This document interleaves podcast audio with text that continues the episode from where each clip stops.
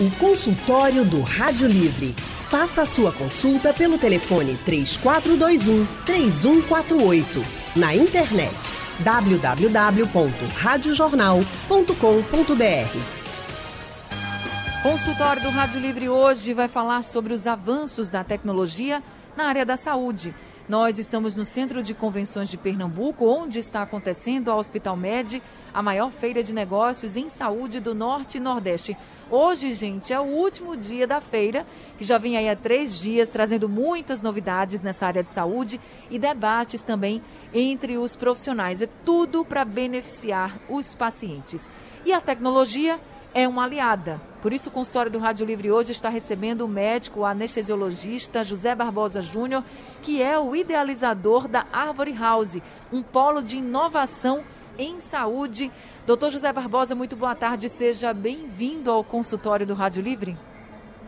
Boa tarde, pessoal. Obrigado pelo convite. Desculpe pelo delay, porque hoje eu estou em Lisboa, então talvez a gente tenha um atrasozinho aí na, nas respostas. Fique tranquilo, a tecnologia ela está sendo uma aliada em todas as áreas, né? inclusive da comunicação. Para quem está nos acompanhando pelo YouTube da Rádio Jornal e também pelo aplicativo da Rádio Jornal, está vendo aqui a nossa imagem direto da Hospital Med e está vendo que o Dr. José Barbosa está fazendo esse consultório de hoje por uma transmissão via internet porque ele está em Portugal. Mas a gente vai conversar bem tranquilamente porque a tecnologia está realmente encurtando distâncias. Quem está aqui ao meu lado é Marcelo Barbosa, nosso outro convidado. Marcelo é o CEO da Redlink, que é uma empresa de consultoria focada em inovação e empreendedorismo na área de tecnologia, em especial, né, trazendo soluções aí, muita inovação para a área de saúde. Marcelo, muito boa tarde. Também seja muito bem-vindo aqui ao consultório do Rádio Livre. Olá, Anne. Obrigado. Muito boa tarde. Muito obrigado. Boa tarde a todos os ouvintes. Sejam sempre muito bem-vindos aqui com a gente. E, gente, quando a gente fala assim em tecnologia, em inovação, avanço na área de saúde, um dos mais notórios, e aí eu acho que todo mundo concorda, principalmente com essa pandemia, foi a telemedicina. Esse atendimento por meio da internet cresceu 800% no nosso país, somente nos primeiros dias de pandemia. Esse, esse resultado foi de uma pesquisa feita por uma revista científica internacional. Isso nos primeiros dias de pandemia. Imagina agora, né, que a gente já passou pela fase mais crítica da pandemia, ainda estamos enfrentando a pandemia, mas a telemedicina está aí. Foi um dos maiores avanços da tecnologia para a saúde no último ano e continua crescendo bastante, né, Marcelo? Isso, com certeza. É, devido ao período pandêmico, né, que nós enfrentamos aí com o Covid-19, a parte de telemedicina especial, ela cresceu bastante aqui no, no país. Né? Até então era um tipo de atendimento que não era permitido pelo CFM, né? mas a partir de abril de 2020, é, diante a Lei 13.989-2020, é, foi autorizado as consultas médicas a partir da tecnologia por telemedicina. Agora, Marcelo, a gente estava conversando sobre esse avanço da tecnologia na área de saúde e aí trazendo para a telemedicina, porque realmente não dava para todas as pessoas estarem indo para hospitais, postos de saúde. A gente estava tendo muitos casos da Covid-19, isso foi muito necessário. E veio para ficar, na sua opinião, a telemedicina? Você acha que vai continuar? É, com certeza foi uma medida totalmente necessária, né? Quando nós começamos a enfrentar a pandemia, ela trouxe impacto em todos os setores da sociedade.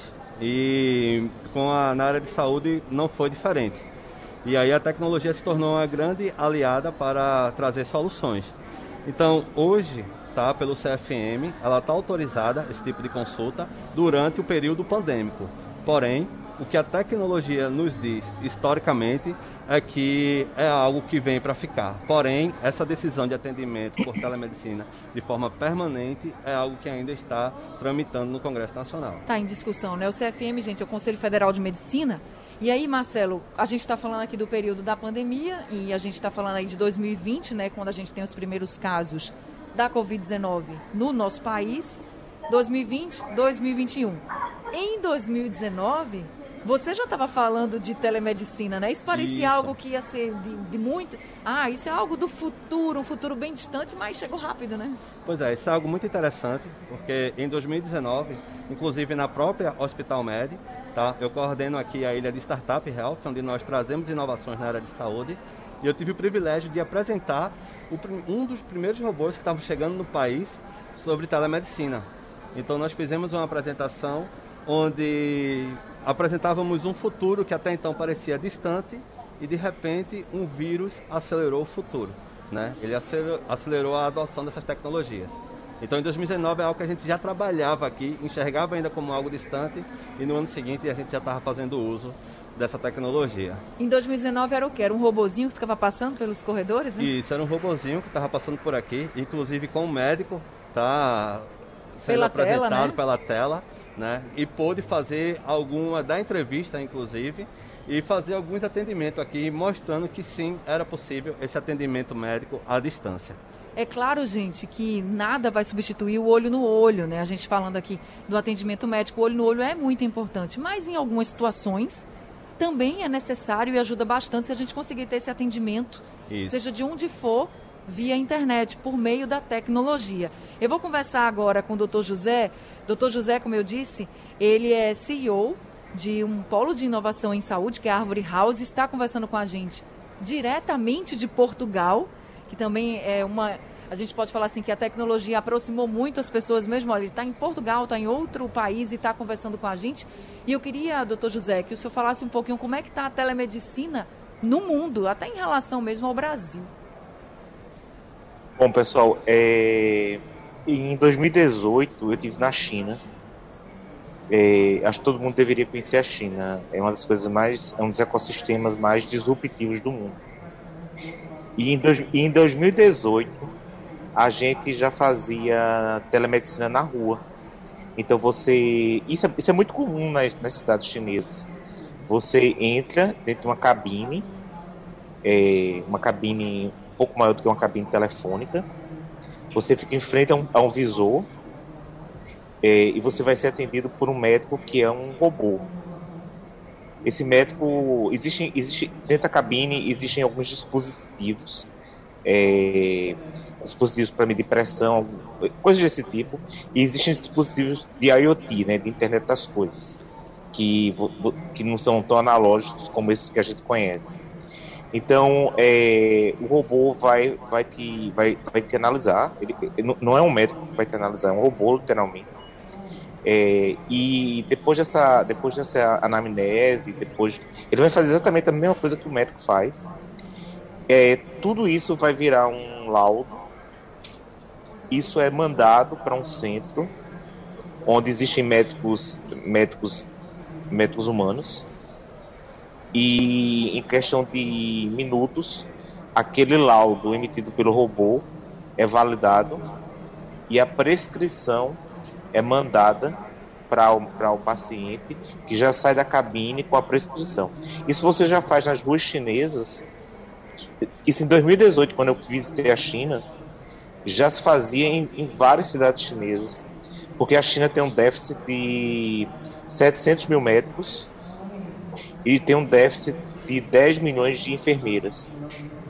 Então, é, e, e, é a, e é o país com a inteligência artificial mais avançada do mundo. Então, para eles poderem suprir, isso já se fazia lá em 2018. É, nos Estados Unidos, 75%, 75% dos jovens, é, os milênios, hein, eles preferem telemedicina a irem a consultórios normais. Né? E 52% das pessoas já acha que a, a consulta por telemedicina ela é mais eficiente do que a, consulta presencial. Né? Então, é, e assim, telemedicina começou em 1950 em Israel. E não é nenhuma, não é nenhuma novidade. O, a grande questão no Brasil é corporativa, né? Nós, quer dizer, eu não sou mais médico, mas fui. E, e eu lembro quando surgiu, é, vem aquela coisa do corporativismo. Mas é aquela mesma coisa do Uber e do táxi. Sim, telemedicina veio e telemedicina vai ficar para sempre. E vai ser e vai ser sempre uma coisa de avançar, né? do ponto de vista de teleatendimento, do ponto de vista de telepresença. É, você, vai, você vai poder oferecer. O Einstein tem um programa belíssimo né, é, para telemedicina. É, você no Brasil já tem várias empresas de telemedicina. A Teladoc, que é a maior empresa de telemedicina do mundo, que fica nos Estados Unidos, já está entrando no Brasil já tá, já tá, já tá com atendimento. É, é, eles fazem eles atendimento é, corporativo no Brasil e agora eles já estão fazendo atendimento físico no Brasil. A Amazon ela oferece para todos os seus funcionários telemedicina. O Amazon quer. Então assim é um é algo absolutamente é, definitivo que fica, né? e que vai ficar para para sempre. É, né? Isso é legal, esses dados, Júnior, que você está trazendo de como está aí mundo afora, porque a gente consegue ter uma métrica comparando como é que está a telemedicina aqui no Brasil. Por exemplo, entre 2020 e 2021, nós já tivemos mais de 7 milhões e meio de atendimentos foram realizados por, por telemedicina. Isso sendo realizado por mais de 52 mil médicos. Tá? Então, no Brasil, somente aqui no, no país, né? E 80%, 80 deles foram de chamadas de primeiras consultas, evitando aquelas famosas idas desnecessárias, Sim. não desnecessárias, né? Mas inevitáveis. Mas que poderiam, né, ser evitáveis. Exatamente.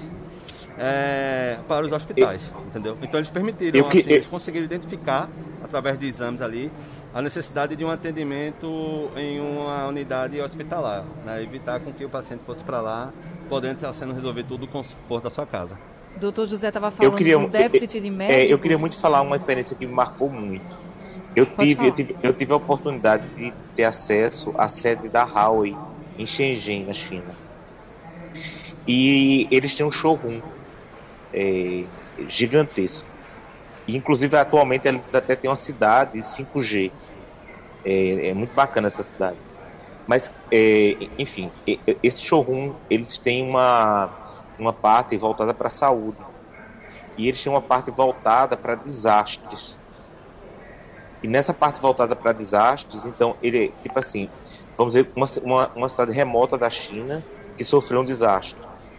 Então, tudo pode ser, é, todo o atendimento daquela área pode ser feita por telemedicina, é, com, com os médicos é, em grandes centros. Então existem pessoas treinadas, é, tipo enfermeiros ou médicos assim, para poderem fazer coisas assim muito complexas é, através de robôs, né? tudo via telemedicina. Né? Então, isso é, e assim, é, é, é, um negócio assim fantástico, fantástico, sabe? É, e você vê como como é, como é possível via tecnologia você você solucionar coisas assim extremamente complexas. Então, por exemplo, situações de desastres, assim, é, eles, pre, eles estão preparados para isso é, via, via soluções como essa que eu estou citando. Claro, o senhor falou de déficit de médicos, né? Essa é uma das grandes reclamações do brasileiro, né? De que não há médicos suficientes, que não há profissionais de saúde suficientes para atender todo mundo e a gente vive nessa aglomeração, principalmente para quem depende especificamente da saúde pública no Brasil, está aí a medicina, a telemedicina, que pode ajudar também nesse para resolver esse problema, de é, minimizar por, esse é, problema. Por exemplo, né? não haveria necessidade nenhuma da gente mais ter esse, esse, esse nível de transporte que a gente vê. Bastaria as, as, as, os, os, municípios criarem seus centros de telemedicina, né? E 90% dos problemas certamente seriam resolvidos sem transporte de paciente para as grandes cidades, né? hoje em dia. Então não haveria mais essa necessidade de, de a gente ver, que a gente vê as, as, as ambulâncias, as, esse tipo de coisa, a, a, do ponto de vista de consultas, né? De todo, é, todo, toda essa situação. Porque muitas isso vezes é muito, falta. Isso é muito fácil, inclusive. Isso... E, isso é fácil e barato construir, inclusive, hoje em dia. É porque muitas vezes falta a especialidade, né? Principalmente para quem mora no interior, às vezes falta aquela especialidade, é um otorrino, por exemplo, que está faltando ali naquela cidade. Então, isso realmente poderia ser minimizado bastante, Marcelo. É, isso é um, algo interessante dentro da área de telemedicina, que é o que nós chamamos de teleconsulta. E é algo que pode atender de repente regiões onde nós temos um déficit de médico por N motivos, e aí o profissional ele não consegue se deslocar ou está em uma rotina em determinados anteriores ou determinadas cidades. E através dessa teleconsulta ele consegue fazer esse tipo de atendimento, evitando todo esse gasto de energia, vamos chamar assim, de deslocamento e logística. Pelo menos esse primeiro atendimento, né? Agora, para fazer telemedicina, teleconsulta, não basta só saber mexer na tecnologia, né, Marcelo? Isso, exatamente. Né? Tem uma série de outros cuidados aí bastante relevantes. Isso quando nós estamos falando ainda na parte de, de telemedicina. Se a gente avançar no que a inovação na área de saúde está sendo trazida, está sendo desenvolvida, existem alguns outros fatores aí que a gente precisa de pontos de atenção. A gente pode falar um pouco sobre eles mais na frente. Consultório do Rádio Livre hoje falando sobre os avanços da tecnologia na área da saúde. Nós estamos no Centro de Convenções de Pernambuco, onde está acontecendo o Hospital Med, que é a maior feira de negócios em saúde no Norte e Nordeste. E muitos desses avanços também são apresentados aqui na Hospital Med. Nós estamos conversando hoje com o Marcelo Barbosa, que é o CEO da Redlink, que é uma empresa de consultoria focada em inovação e empreendedorismo nessa área de tecnologia e especialmente voltada aí para a área de saúde. E também estamos conversando com o Dr. José Barbosa, que é o idealizador da Árvore House, que é um polo de inovação em saúde. Quando a gente fala em saúde, a gente já vem comentando aqui muito sobre a telemedicina. E aí chegou aqui a participação do nosso ouvinte Armando Brito, de Camaragibe, e ele está perguntando o seguinte, Marcelo: ele diz assim. A telemedicina pode ser comparada à pesquisa de saúde na internet porque sempre que alguém quer saber algo de vários assuntos, consulta no Google. É verdade, né? A gente quer saber sobre qualquer doença, qualquer problema, a gente vai lá no Google. Aí ele diz assim: é seguro consultar problemas de saúde na internet? Pode ser equiparada, equiparada essa pesquisa à telemedicina? Tá. Isso é uma pergunta extremamente importante, tá? E o que é que eu recomendo? Que, em hipótese alguma, você equipare a telemedicina por uma consulta sobre um determinado assunto de saúde ou uma doença com o Google. Tá? No Google eu vou ter ali diversas fontes, que vai ter diversos materiais, você não sabe a origem dele, e cada caso é um caso. Tá? Telemedicina ela não é isso.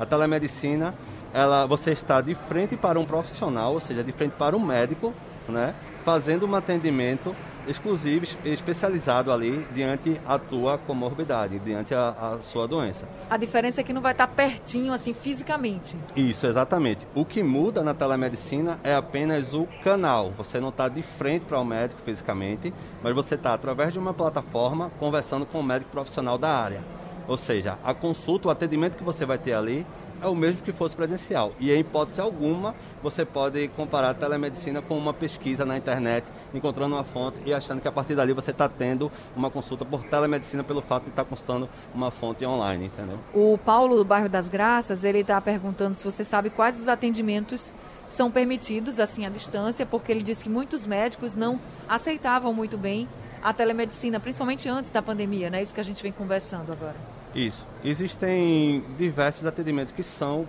permitidos. Tá? Eu não vou conseguir te falar exatamente quais são todos eles, mas eu posso te trazer um dado muito interessante, que no, o mais importante do que o volume de consultas né, e orientações realizadas à distância é o índice de resolutividade dos atendimentos, que nas consultas avulsas de pronto atendimento foi mais de 90%.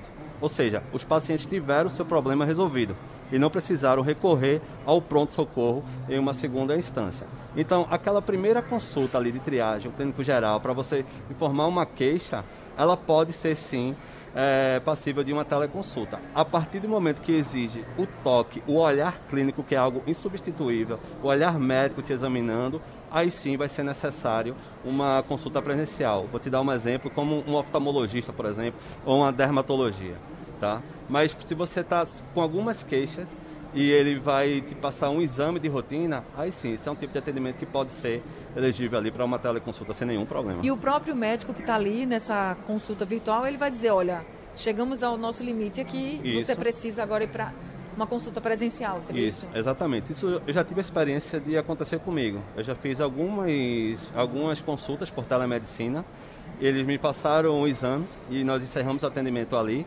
E em outros, eles disseram, Marcelo, eu preciso que você venha até o meu consultório.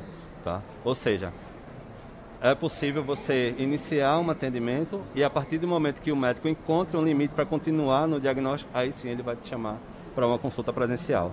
Doutor José Barbosa, o que a gente percebe também, muitas vezes, é que as pessoas aqui no, no nosso país têm, mais, têm uma certa resistência, assim, porque ficam com medo, ficam com receio de que não sejam bem atendidos, de que não tenha, por exemplo, é, uma resolutividade, como o Marcelo colocou aqui, muito boa do seu quadro e aí querem realmente que o médico veja, o médico esteja perto. Fora do nosso país, existe também essa resistência grande? Não, não. É, os, é, to, todos, todas as, todas as, é, as pesquisas, né, são altamente favoráveis à telemedicina, inclusive há uma tendência realmente de que a telemedicina, é, a teleconsulta em especial, né?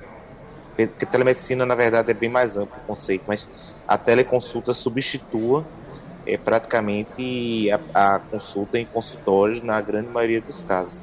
Só colocando uma coisa importante em relação ao que foi perguntado. Quando você, quando um médico vai atender um paciente é, por teleconsulta, uma, existe, existe, existem protocolos de teleconsultas específicos para o caso. Então, assim, não é a mesma, não é exatamente a mesma coisa, não. É, existem, existem, existem normativas é, médicas a nível de CFM para teleconsultas que não são exatamente iguais àquelas que você faz presencial. É, outro, uma coisa também que atrapalha muito é, a implantação de telemedicina no começo, é, principalmente em países não digitalizados, como é o caso do Brasil, é o não acesso a prontuários. Né? É, a, gente, a gente não está no país que você tem prontuários únicos, como por exemplo a Estônia. A Estônia é um país onde os prontuários são únicos. Aqui em Portugal, por exemplo, os prontuários estão virando únicos. E, e, isso tem LGPD no meio, isso tem esse tipo de coisa todo, né? Então, é, quando você está tá no país onde você tem acesso aos prontuários, é, então isso facilita muito o, a, o teleatendimento. É, não é o caso não é, não é o caso do Brasil. Então, você você vai ser obrigado, por exemplo, a ter que fazer alguns, algumas coisas e ter que voltar. Então, ou, ou até ir presencial entendeu? A Mas a tendência é que a, melhor, a né? consulta ela realmente seja é, cada vez mais à distância e os consultórios físicos tendem a desaparecer. Agora, há situações, como por exemplo em neurologia, onde há, há, algumas especialidades médicas que a, telecons, que a, que a consulta é, ela realmente precisa ser presencial. Uma delas em que a gente está mais distante do ponto de vista de teleconsulta é neurologia, por questões técnicas mesmo, entendeu? Sim. Tá certo. Agora, existem outras inovações também, gente, nessa área de saúde. O Marcelo está aqui, inclusive, e com alguns projetos, né? Das empresas que você também toma conta na Redlink. Conta pra gente uma das inovações, inclusive para quem ficou com alguma alguma sequela de um AVC, por exemplo, é isso, Marcelo? Isso, exatamente. Na Redlink nós trabalhamos bastante a parte de inovação em saúde. Então nós temos algumas startups que de certa forma a gente contribui bastante para o desenvolvimento dos seus produtos, tá? E existe uma startup de um colega nosso que trabalha justamente na reabilitação motora do paciente. De que forma? Aqueles pacientes que tiveram, por exemplo, um AVC e tiveram com uma, ficaram com uma sequela, sem a locomoção, sem o movimento de um dos braços, por exemplo, é, eles desenvolveram um, um mecanismo através de um exoesqueleto, onde o paciente vai poder usá-lo como uma luva ligada a uma touca com neurotransmissores e a partir dessa touca vai ser gerado estímulos onde para a movimentação do braço, da mão. E quem vai realizar esse movimento é esse exoesqueleto. O resultado disso é prover uma reabilitação de quase 40% em apenas oito sessões. Ou seja, isso é um avanço gigante da tecnologia a favor da saúde. Dentro dessa área, entrando aí em especial mais na parte de robótica, né? Isso, eu fiquei pensando agora em alguém que, por exemplo, teve um acidente vascular cerebral, ficou com essa sequela, e aí uma, esse produto, por exemplo, como você colocou, seria um caminho para a pessoa voltar a ter os movimentos da, do braço? Seria isso? Voltar mesmo, até não precisaria ficar usando essa luva o tempo inteiro? Isso, exatamente. Ele não precisa usar tá, o, tempo todo, o tempo inteiro, não é uso contínuo, e sim sessões de terapia, acompanhado inclusive por profissionais especialistas. Então poderia ser numa sessão de fisioterapia, ele estaria lá utilizando esse produto para ajudar nessa recuperação do movimento. Exatamente. Realmente um avanço também, né? E muito grande, principalmente para quem está com um, uma sequela como essa, uma consequência como essa, que teria lá os movimentos e agora ficou sem. Não é algo distante da gente, é algo que está aqui, perto, Isso. palpável. Exatamente, isso é algo que já está palpável, está aqui em Recife, na feira Hospital Média, eles estão aqui fazendo uma demonstração desse produto, inclusive. Para a gente ver como é importante também essa troca de informação. Pode falar, Marcelo. É, tem outros produtos bem interessantes que também estão presentes aqui e são startups que fazem parte do nosso ecossistema. Vou te dar um exemplo de um deles, que é uma pulseira de monitoramento inteligente de saúde e bem-estar, onde a partir desse produto ele consegue estar tá fazendo uma checagem do paciente, de alguns sinais, de algumas medições e está informando em tempo real para uma equipe de enfermeiros de como é que está a saúde de forma ativa do paciente. E a partir do momento que ele identifica muito nível de instabilidade, o paciente já é abordado proativamente, informando que ele precisa, de repente, estar tá tendo uma consulta, passando por alguma avaliação médica ou por um setor de, de, de enfermagem. Seria mais ou menos assim, essa pulseira ela, ela fica medindo todo, tudo que está ali no paciente. Então, se ele tem uma alteração e precisa aí, por exemplo, do enfermeiro ou do médico, essa pulseira é quem joga a informação para o profissional de saúde. Aí Isso, o profissional exatamente. de saúde vai na hora. Consegue agir ali de uma forma muito mais ágil, rápida, rápida. mais eficiente. Exatamente. Então, para pacientes que já sofrem com algum tipo de comorbidade e precisam frequentemente estar tá passando por, por esse tipo de atendimento, ele já consegue ali ter um acompanhamento rápido.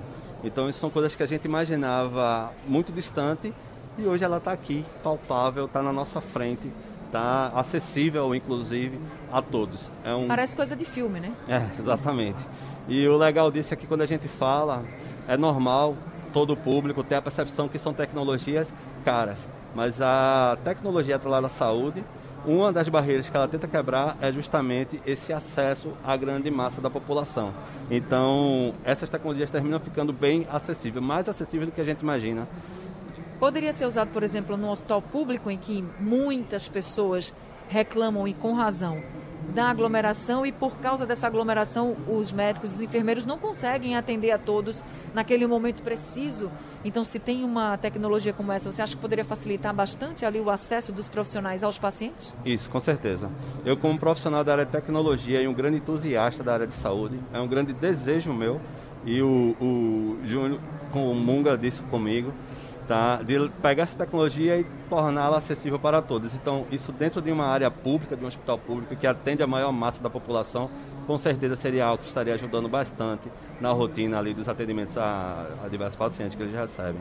Olha, eu espero que da mesma forma que o robô, que se falava de teleconsulta lá em 2019, chegue chegou rápido para a gente nessa questão da teleconsulta, essas outras inovações aí da robótica também cheguem, mas que não venha uma pandemia, né? Tomara que sim. Que não precise vir uma pandemia, Isso. que venha como um grande avanço de fato. Doutor José, o senhor já visitou mais de 40 países para conhecer os centros de inovações desses lugares. Queria que o senhor falasse um pouquinho como é que está a inovação na área de saúde aí a nível de mundo. Ah, eu acho que é, eu acho que, primeiro que assim, só pegando o gancho do que você falou agora, né? É, até a pandemia é um grande exemplo de inovação, né? Porque as vacinas foram desenvolvidas em 10 meses e elas utilizaram tecnologia de RNA mensageiro. Então, o que o mundo levou, é, o que o mundo fez em 10 meses, é, ele, ele, com as tecnologias antigas, ele precisava de décadas para fazer. Então, isso já é uma. Isso já é um, isso, isso, as vacinas vão ser cada vez mais rápidas e, e já são. Isso já é um grande. As técnicas de RNA mensageiro Tá aí a Moderna, tá aí a Pfizer, né? Tá aí, enfim. Inclusive a, a Pfizer fez um, um, uma joint venture com uma, uma startup da Alemanha para poder fazer a, a, vacina dela, né? É, e a história é muito interessante. Enfim, então assim, você vê que a, própria, vacina, a própria vacina já é um grande exemplo de, de inovação. É, a, eu, eu, queria muito destacar uma, uma tecnologia chamada CRISP. Essa tecnologia é uma tecnologia de edição é, gênica e edição molecular. Então, o que é que você faz? Né? Você pega uma molécula, é, uma molécula de DNA, uma molécula, uma, uma molécula, e você vai, você vai brincar com essa molécula. Você vai editar essa molécula.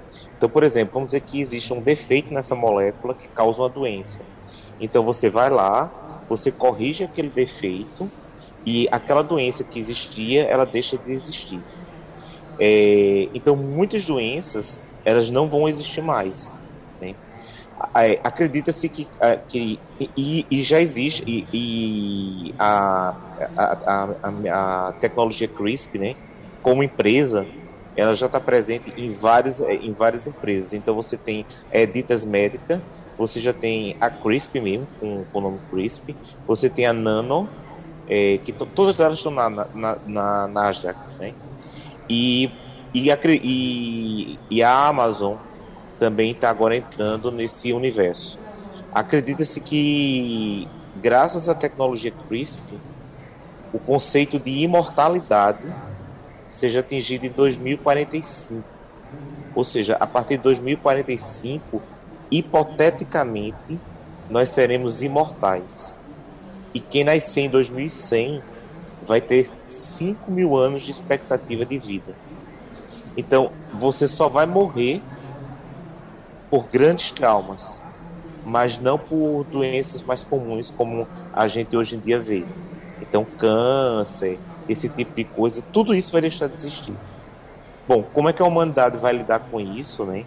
Do ponto de vista de alimentação, transporte, é, trabalho, todo esse tipo de coisa é um grande desafio, né? Essas questões éticas, como é que você vai viver 5 mil anos? Quem vai sustentar? Bom, isso é um outro dilema. Mas, teoricamente, por conta dessas tecnologias, que estão todas correndo, a partir de 2045 a gente atinge o conceito de imortalidade. Se você olhar direitinho, esse ano a gente teve os voos para o espaço, né? as viagens, as viagens de, de, de, de, assim, um foi com a Virgin Galactic e outros dois foi com a SpaceX e, foi, e o outro foi com a Amazon. O da Amazon e da, da SpaceX não tinham, não tinham foram todos assim, é, foram todos por robôs na verdade, né? não tinha ninguém dirigindo. Então essa questão de aviões sem sem sem sem, sem piloto, é, os, os robotáxis, né, que já existem inclusive, estão sendo implantados em Israel agora, né? Tudo isso, tudo isso vai ser verdadeiro. Assim como vai ser verdadeiro também que a gente vai chegar muito perto da imortalidade da vida. Né? Então isso é, é inacreditável, mas isso é verdade. É, falando agora, chega a ser realmente inacreditável, né, gente? O consultório do Rádio Livre hoje está falando sobre os avanços da tecnologia na área da saúde. E aí, doutor José, a gente já está chegando aqui ao fim, mas o Gibson Santos, do Recife, fez uma pergunta, queria que você respondesse assim, se pudesse rapidinho para ele. Ele pergunta o que é que a ciência aprendeu com a pandemia. Ah, ah, eu acho que a ciência aprendeu muito com a pandemia, principalmente do ponto. Bom, eu vou afastar as questões políticas, né? É, eu acho que a, a, ciência aprendeu a desenvolver rapidamente vacinas é, baseadas em RNA, né? Utilizando a técnica de RNA mensageiro. E, e, essa vai ser, e essa vai ser a tendência. É, você vê que até hoje o, o HIV, ainda, a, a, AIDS não é um, não é, não tem cura, né? Mas isso vai mudar, isso vai mudar rápido, é, porque isso, a, é, a pandemia, é, o que parece muito ruim, na verdade, né? O que a gente, a, essas situações de grandes guerras, pandemias, elas trazem grandes avanços para a humanidade. Então, a pandemia trouxe grandes avanços para a humanidade. É, pode parecer muito ruim, mas foi muito bom. É, porque é, a, o, que, o, que, nós avançamos do ponto de vista de tecnologia, o que a, o que a humanidade avançou. É, outra coisa, para a gente, para o Brasil, o SUS, que era tão desvalorizado, é, o SUS agora é, é, um bem que o brasileiro não vai mais querer que seja Exato. machucado, que seja mais mexido, que ninguém atire pedra. Vai ser, ele vai ser amado, né? Porque ele só precisa ele se ser mais valorizado pelas autoridades, né? Exato. E, e, acho que o povo mesmo vai fazer isso, Sim. né? O, o, nós mesmos que, que deixávamos que a coisa ficasse abandonada, a gente não vai mais aceitar isso. Então eu é acho isso. que tem, tem muitos avanços, muitos avanços. Sabe? E que venham mais avanços. Ah, até a Roberta colocou aqui se a humanização do atendimento perdia com a telemedicina. Não, Roberta, não perde, não pode perder, porque a tecnologia ela tem que vir como aliada de todos, mas sem a gente perder a nossa humanidade, sem a gente perder a, essa humanização. Eu entendo você, às vezes assusta um pouco, a gente fica né, meio assustado assim com, com tantas novidades, mas a gente precisa ver com outro olhar, como um, um olhar de uma ajuda, de um auxílio, de uma aliada e não de, de, algo que a gente vai perder. A gente só tem a ganhar. Doutor José, muito obrigada por esse consultório, o senhor nos atendendo aí diretamente de Portugal. Muito obrigada, viu? E seja sempre muito bem-vindo aqui com a gente eu queria agradecer muito e é convidar. A gente está com um stand aí, que é o D24, a Davre House. A gente roubou uma Nori aí também, e que a gente trouxe da China. E gostaria que todos, todos fossem é, tá presentes. Muito obrigado, obrigado Marcelo e um abraço a todos.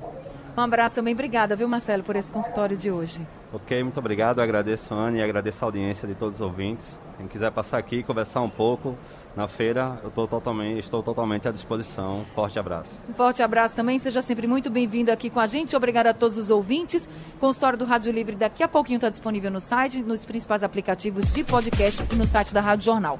O Rádio Livre de hoje também está ficando por aqui. E o Rádio Livre hoje teve a, a apresentação também de Vitor Tavares, a produção é de Gabriela Bento, os trabalhos técnicos são de Henrique Dias, Eudes Soares, Edilson Lima e Sandro Garrido, no apoio Valmelo, no site da Rádio Jornal Isis Lima. E a direção de jornalismo é de Mônica Carvalho.